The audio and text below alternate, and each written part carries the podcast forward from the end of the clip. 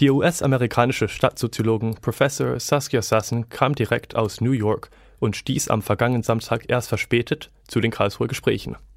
Was sie dann aber vortrug, verschlug den Teilnehmern im Tagungssaal der Industrie- und Handelskammer buchstäblich den Atem. Ihre These, die sie anhand von Daten belegen konnte, das wichtigste Merkmal des modernen Kapitalismus ist die massive Vertreibung von Menschen. In den Städten geschieht das durch Großbauprojekte, die von internationalen Investoren betrieben werden, und in den Entwicklungsländern durch den großflächigen Aufkauf von wirtschaftlich nutzbarem Land. In beiden Fällen sind Massenvertreibung von Einwohnern die Folge. Stefan Fuchs hat mit der Wissenschaftlerin über ihre Thesen gesprochen. Frau Professor Sassen, Sie haben dargestellt, dass die Privatisierung des urbanen Raums weiter voranschreitet, bedeutet das, dass die politische Funktion der Stadt, die sie immer hatte, die kritische politische Funktion der Stadt, dass auch diese dadurch unter Druck gerät, dass möglicherweise Bewegungen der Zivilgesellschaft in der Stadt durch diese Entstädterung unter Druck geraten? Yes, I think exactly how you said it. That there is, and, and it's corporate private ownership. Ja, ich denke, das ist so. Es geht um Unternehmen, die sich diesen städtischen Raum weitflächig aneignen. Es geht nicht um kleine Immobilien, sondern um ganze Straßenzüge, um große Einheiten, die auf diese Weise privatisiert werden. Dadurch verschwinden die kleinen Straßen und Plätze, die existierenden urbanen Freiräume. Das ist besorgniserregend. Diese Entwicklung reduziert den öffentlichen Raum erheblich und leert die Stadtzentren. Denn in Bürozentren und Luxushochhäusern leben sehr viel weniger Menschen als zuvor. Dieser massive Aufkauf städtischen Landes geschieht übrigens auch in den deutschen Städten, in Berlin und Hamburg und in München beispielsweise. Weltweit sind es über 100 Städte, die davon betroffen sind. Die globale Finanzindustrie spielt eine wichtige Rolle. Zuerst kaufte sie Immobilien oder Bauland und verbriefte den Wert. Diese Verbriefungen ließen sich dann auf den Finanzmärkten im Minutentakt in kleinen Einheiten weiterverkaufen. Heute kauft die Finanzindustrie ganz bewusst städtische Immobilien, um diese zu behalten. Was da gekauft wird, muss mindestens 5 Millionen Dollar wert sein. Das sind Spekulationskäufe.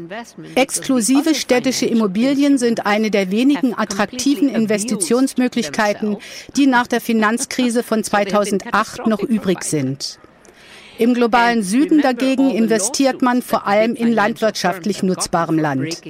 Diese Investoren wollen nicht plötzlich Landwirtschaft betreiben, sondern es ist für sie eine relativ sichere Möglichkeit, Kapital zu parken. Es ist das, was für Kinder ein Sparschwein ist. But because it's a safe investment, it's a way of storing your money. It's like the little pig, you know, for the child. this is what what it also is. Eh? Entsteht dadurch so eine Art Finanzblase, ganz gleich, ob Sie jetzt den Landkauf in ländlichen oder in städtischen Gebieten betrachten? That is a great question.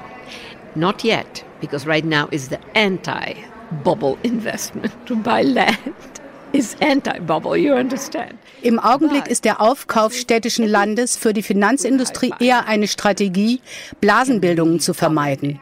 Aber natürlich wird mittelfristig auch hier, wie überall, wo die Finanzindustrie mitmischt, eine Blase entstehen. Das hat absolut nichts mit dem normalen Bankgeschäft zu tun. Diese Finanzindustrie ist inzwischen so mächtig, dass keine Regierung mehr sie kontrollieren kann. Aber die Finanzindustrie kann sich auch nicht selbst regulieren. Das heißt, dass die nächste Krise bereits vorprogrammiert ist. Krisen sind der Normalfall für das globale Finanzsystem. Krisen steigern sogar dessen Profite. Zwei Jahre nach der letzten Krise stiegen die Profite der Finanzindustrie mehr als je zuvor. Bisher hat jede Krise die Gewinne des globalen Finanzsystems Systems gesteigert. Das ist eine wichtige Tatsache.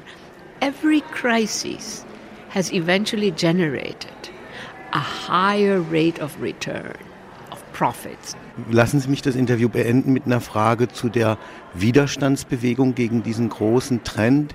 Occupy Wall Street war ein Beispiel in den letzten Jahren. Wie kann dieser Widerstand Erfolg haben gegen eine solche transnationale Klasse? Man hat auch von der Davos-Klasse gesprochen, die diese Städte aufkauft, insbesondere die attraktiven Lagen? Well, it is a serious issue because it is eliminating space, you know, for these activities. Tatsächlich wird auf diese Weise dem kritischen urbanen Potenzial der Raum entzogen. Auf der anderen Seite glaube ich nicht, dass die Occupy-Bewegung tatsächlich mit Aussicht auf Erfolg den mächtigen Unternehmen den städtischen Raum streitig machen wollte. Es ging vielmehr darum, die Hintergründe aufzuklären, die zu dieser dramatischen Entwicklung wirtschaftlicher Ungleichheit geführt haben. In den USA ist die schreiende Ungleichheit zu einem wichtigen Thema, auch für den durchschnittlichen Amerikaner geworden. Zuvor war es geradezu peinlich, wenn man von Ungleichheit sprach. Zum ersten Mal seit 1947 gibt es eine Mehrheit der Amerikaner, die sagt, die wirtschaftliche Ungleichheit in diesem Land ist zu groß. Die Occupy-Bewegung hat diesen Bewusstseinsprozess eingeleitet. Deshalb hat sie auch keinen Anschluss an eine politische Partei gesucht. Die Politik im engeren Sinne ist zutiefst pervertiert. Die Hoffnung ist, dass aus diesem gesellschaftlichen Bewusstwerdungsprozess auch eine andere Art von Politik entsteht. Die neue griechische Regierung ist ein gutes Beispiel dafür. Wir brauchen eine neue gesellschaftlich geerdete Politik. Nicht nur in den USA und in England, auch in Deutschland und in Holland herrscht die neoliberale Doktrin. Occupy bildete den Ausgangspunkt für eine gegenläufige politische Entwicklung. Wohin diese letztendlich führt, wissen wir nicht. All the countries, also Germany has had a kind of neoliberalism in hanging in there. The Netherlands too. So that would be my answer. So Occupy produced, generated a very important moment, a beginning of a new trajectory. Where that trajectory goes, we don't know. Die Stadtsoziologin Saskia Sassen über die neue Phase der Vertreibung und die Möglichkeiten des Widerstands im Gespräch mit Stefan Fuchs.